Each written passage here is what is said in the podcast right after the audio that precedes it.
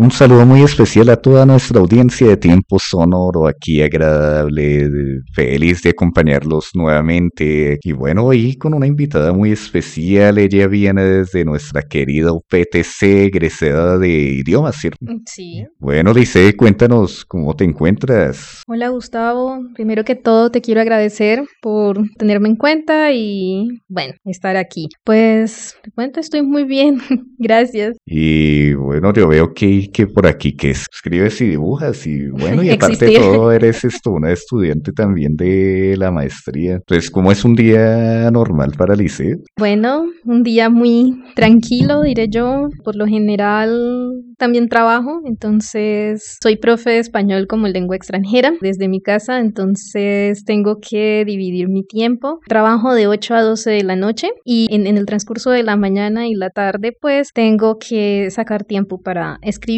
hacer trabajos de la maestría, cosas de casa y otras cosas más. Pero entonces sí, es un poco complejo ahorita por lo que estoy haciendo dos cosas a la vez. Mm, de hecho, casi no tengo tanto tiempo como me gustaría para poder dedicarme a la escritura. Cuéntanos qué te inspira a la hora de escribir. Realmente muchas cosas. Pienso que en mi caso la principal fuente de inspiración es la vida misma. Me gusta observar, sí, observar a la gente, observar la realidad. Por ejemplo, la forma de escribir cambia de acuerdo al texto que tú quieras escribir. Por ejemplo, en el caso de la poesía, me gusta como dejarme llevar un poco más por las emociones. Me gusta mucho utilizar metáforas. En cambio, cuando escribo cuentos, mi manera de escribir es muchísimo más directa. Tanto en poesía como en los cuentos me inspiro en la vida misma, pero recuerdo un poema en especial en que estaba escuchando una canción, I Am Late in Earth de Porcel, y no sé, fue como empecé a pensar en qué se sentía la muerte, sí, se escucha muy alegre a esta hora del día. Entonces, esa canción me inspiró para escribir un poema corto que se llama Anhelo Nocturno. Sí, esa es como a breves rasgos las fuentes de mi inspiración. Ay, nos regalas un poco de Anhelo Nocturno. Claro, si con quieres mucho gusto. después escuchamos la canción. Listo, me gusta. Mira, súper alegre el poema. Anhelo nocturno.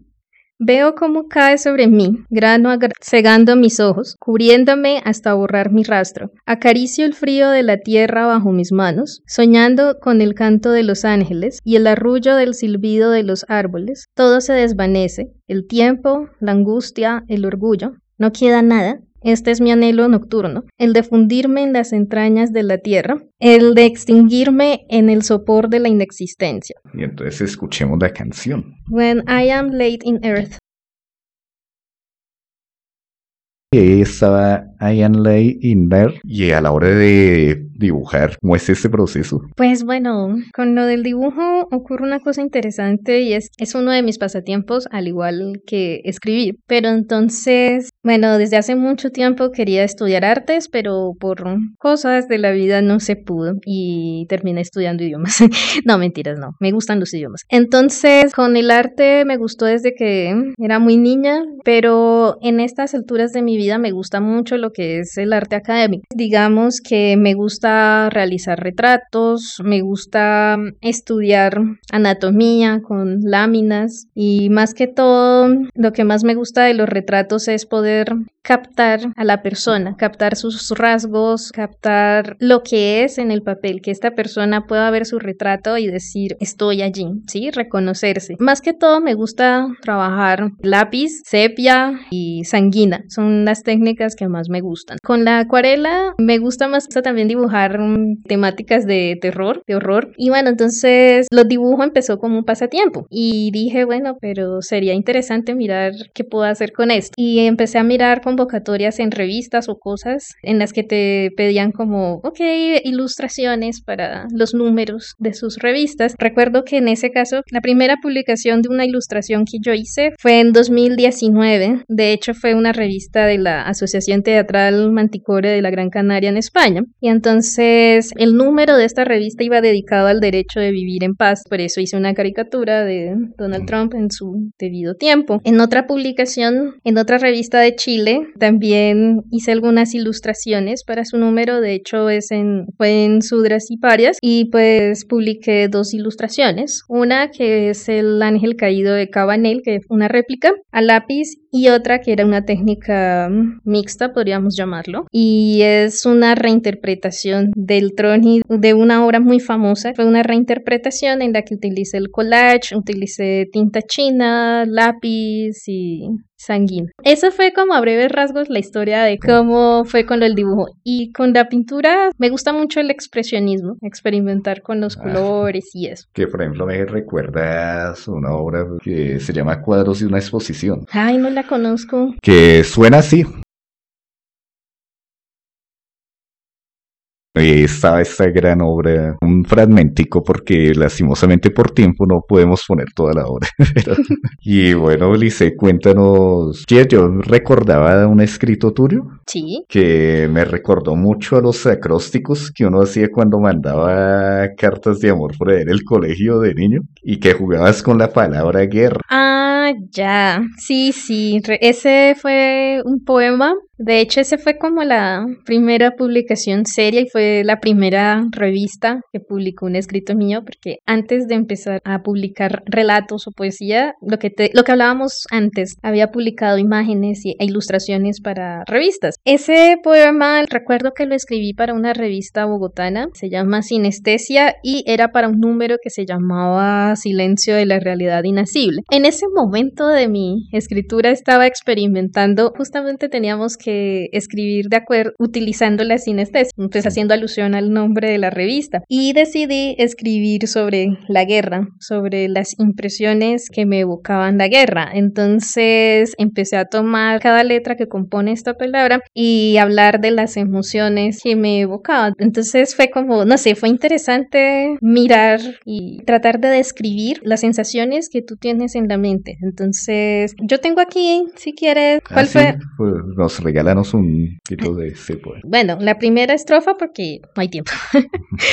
El sabor cobrizo del aire perfuma las flores, los árboles, la tierra. La melancolía purpúrea se posa en mi piel, danzando entre mis dedos. El llanto ébano y secreto de aquellos hijos desterrados del corazón de su madre mutilada se revelan ante mis ojos al escuchar la palabra guerra. Y ya desde esa estrofa comienza a desglosar las letras y las sensaciones. Pues esto precisamente también me recuerda una canción de una banda colombiana aquí que existió en los 80 que se llamaba Hangar 27. Y ellos tienen una canción que se llama Cali Arena. Esto habla de como la inocencia de los soldados al ser esto reclutados, que ellos van como, uy, voy para la... pero no se imaginan lo que viene el trasfondo que hay en la guerra. Sí, es que pues hablar de guerra y violencia es un tema Ágido. bastante complejo y, y en especial si lo contextualizamos en Colombia. Pero ¿te parece escuchamos esta canción Cal y Arena de Hangar 27?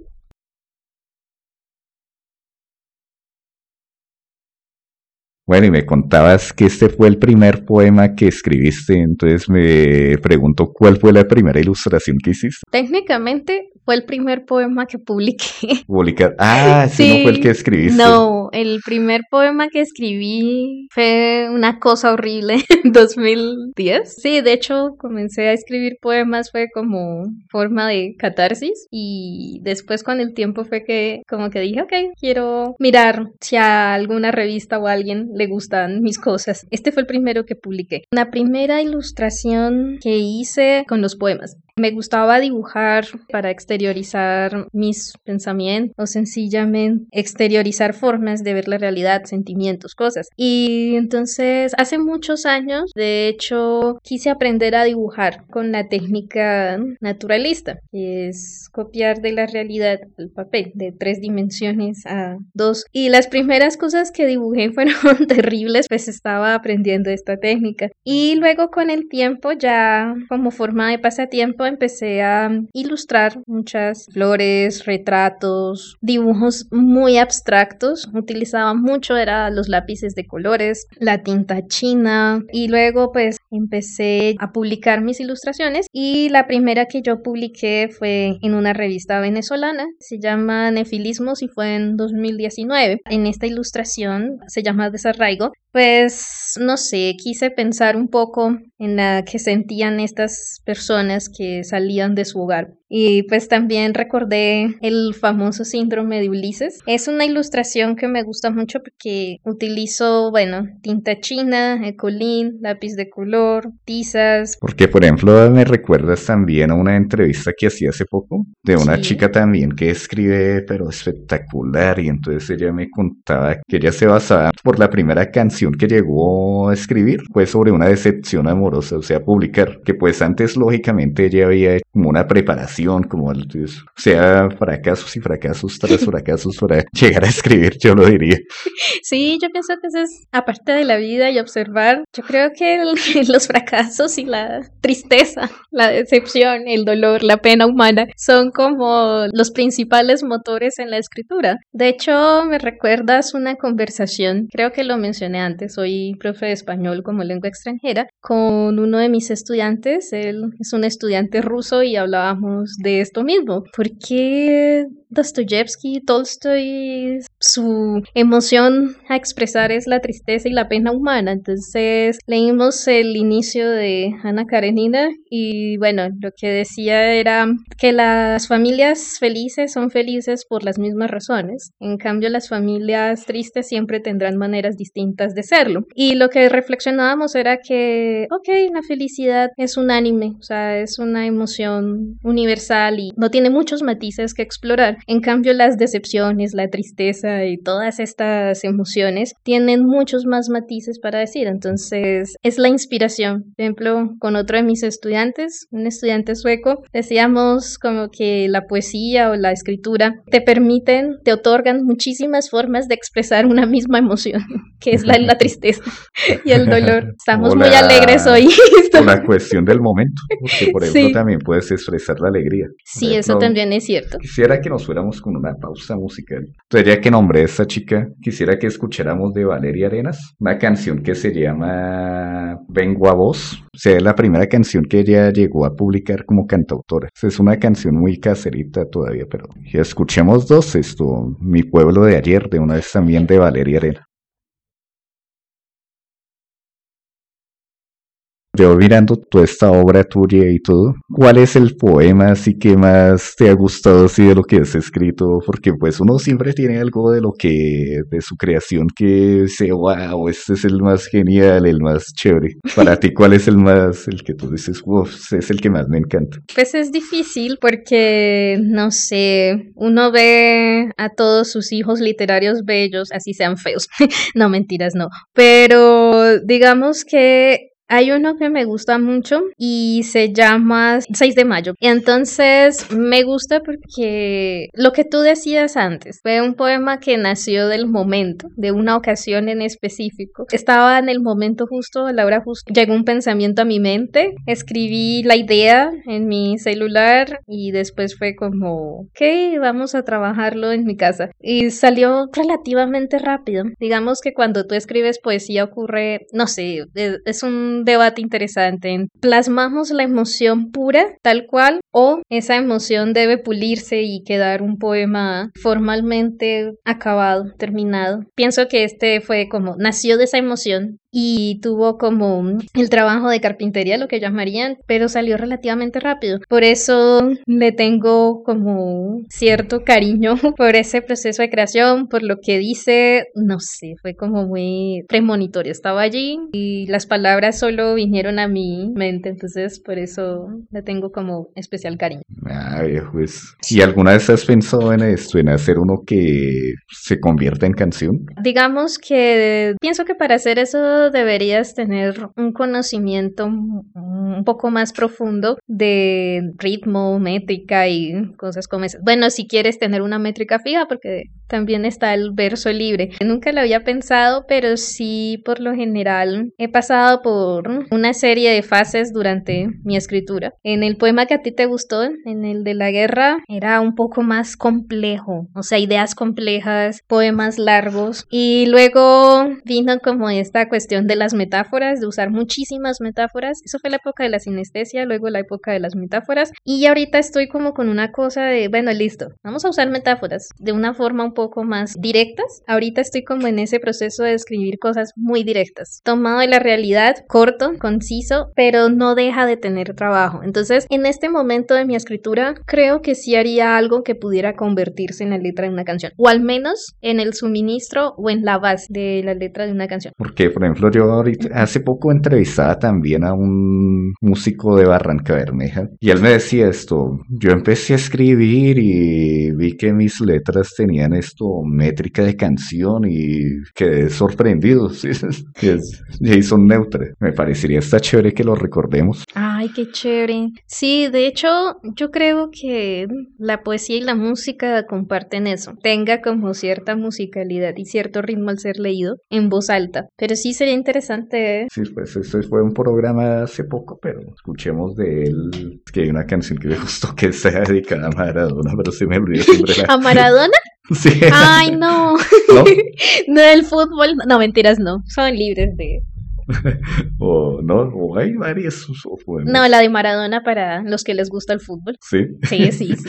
Con esta canción dedicada a Maradona que se llama Redonda. Ah, bueno, y hay otra banda, esto, bumanguesa, que me llama la atención. Bueno, ellos se llaman Lobotómicos, pero la canción me llama muchísimo la atención porque es dedicada a una, a una niñera. Y entonces esto dice, la canción se llama Una niñera me salvó.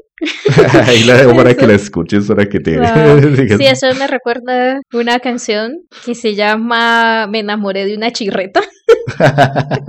Entonces, o sea, eh, pasamos del clásico a Me enamoré de una chirreta. Sí, era, creo que era de los Valde Boys, si no estoy mal. Ah, pues entonces escuchemos así, hablamos de no, un rato. Sí, no.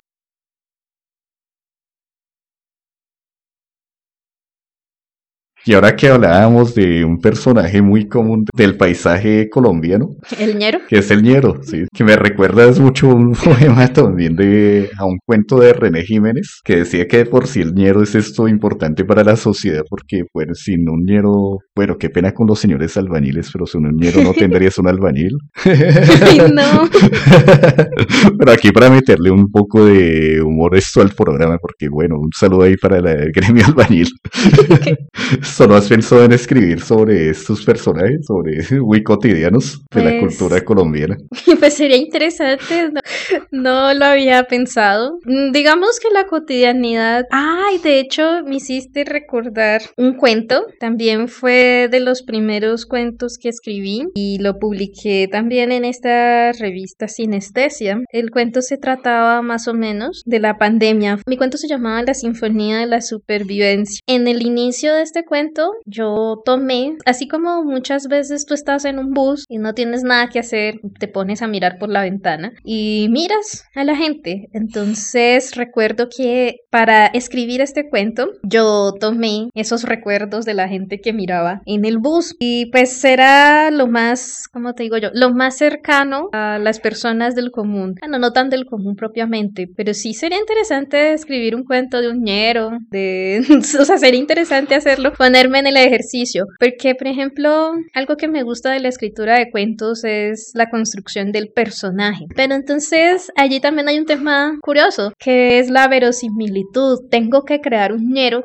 verosímil, o sea, que cuando tú lo leas digas, sí, es real, ¿sí? No está impostado, pero nunca he hecho el ejercicio. Mira, más o menos te voy a leer la primerísima parte del cuento porque es larguito. Va así. Durante las dos horas de camino, entretiene su angustia observando tras la ventana del bus. Se finja en la mirada pálida de los indigentes, en la sonrisa traslúcida de las prostitutas, en la indiferencia con la que el mundo percibe el sufrimiento ajeno y trata de engañar al propio. Un tufo escarlata amenaza en silencio el anhelo de la subsistencia. Ese es el fragmento en el que te decía que tomé los recuerdos de... Muy sobre todo que a la hora de construir esa jerga tan cotidiana que ellos tienen a la hora de hablar, esto que me parece está interesante. Y además hay distintos tipos de ñeros, o sea, no es solo el ñero que uno cree, sino que además tienden a variar según tu ubicación geográfica. No es lo mismo un ñero boyacense que un ñero de, de Bogotá, entonces tendría que pensar mucho en qué parte voy a situar a este personaje y qué historia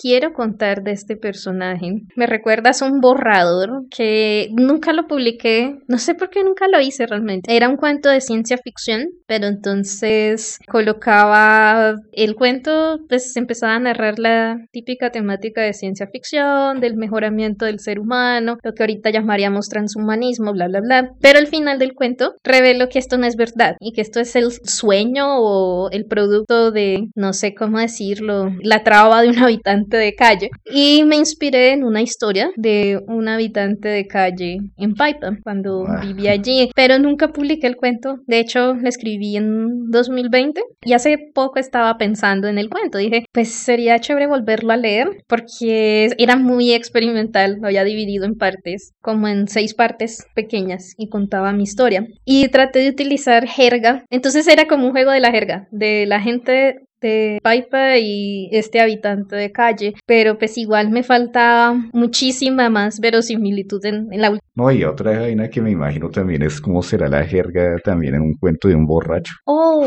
eso también sería interesante. Oye, sí, nunca había pensado en este tipo de personajes, pero pienso que representan un reto mayor porque tienes que conocer su contexto para luego escribir sobre esto. Por lo general, creo que uno escribe de las cosas que conoce, de las cosas que llega a comprender y de las que llega a entender. Creo que si tú no logras comprender de lo que estás escribiendo, del contexto, del personaje o de sus motivaciones, se va a leer impostado y no sé, el personaje no estaría muy bien hecho. En los cuentos me gusta profundizar como en los pensamientos de mi personaje y en cómo este percibe su realidad. Sería muy chévere pensar un personaje que sea un borracho, pero un borracho del común. O sea, no el borracho que está pensando en el sentido de la vida, sino el borracho que está jugando billar o, o en la gallera. O sea, sería interesantísimo hacer ese trabajo.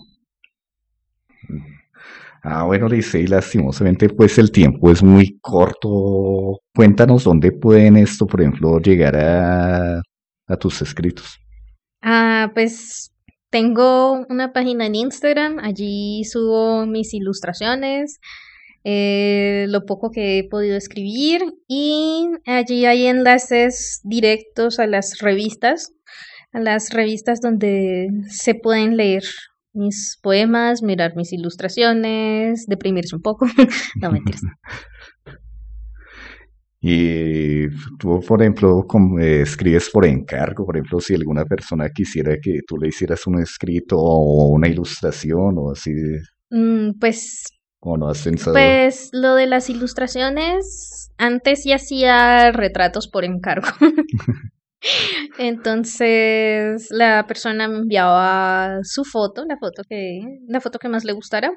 Y yo tomaba, y yo pues bueno, eh, elegía el papel, la técnica que le gustaba a la persona. Pero en cuanto a los escritos, no, o sea, no, no me ha pasado que alguien me diga, oh, escríbeme un cuento, no sé, sobre fútbol, no sé, no me ha pasado. Ah, bueno. Y bueno, no, un placer tenerte por acá y espero que se repita más, que puedas esto salir adelante con todos estos proyectos que tienes que son muy bonitos. Ah, sobre todo con la, lo del congreso que me decías. que- Sí, sí, ojalá todo salga bien y, y pueda presentarme a este congreso de ciencia ficción, para hablar de ciencia ficción. Sí, o sea, miren, vamos a tener una estudiante de la UPTC que va a llegar a un congreso en España de ciencia ficción. Ay, sí, no, muchísimas gracias a ti, Gustavo, por la invitación, la paciencia, no deprimirte con mi conversación. Un gusto de verdad. Eso, bueno, y toda nuestra audiencia les recuerdo que pueden encontrarnos en Anchor y Spotify, que si se han perdido este programa y que nos sigan en nuestras redes sociales, por supuesto. Y se llenen que estamos publicando esto del artista del día para que conozcan todo el tiempo música nueva y no escuchen siempre lo mismo. Y bueno, les recuerdo que en el control de este programa estuvo Carlos Páez en la dirección de UPTC Radio, Ania Carolina Forero y en la redacción y locución Gustavo Díez. Somos la FM Universitaria de Boyacá y les decimos hasta una próxima. Ah, bueno, y por de nuevo aquí es recordándoles que hoy estuvo Lisette Barón Ruiz y Lizeth, muchas gracias por venir. No, muchas gracias a ti por la invitación. Que Y- tengas un buen día. Espero que tengas un excelente día. Muchísimas gracias. Chao.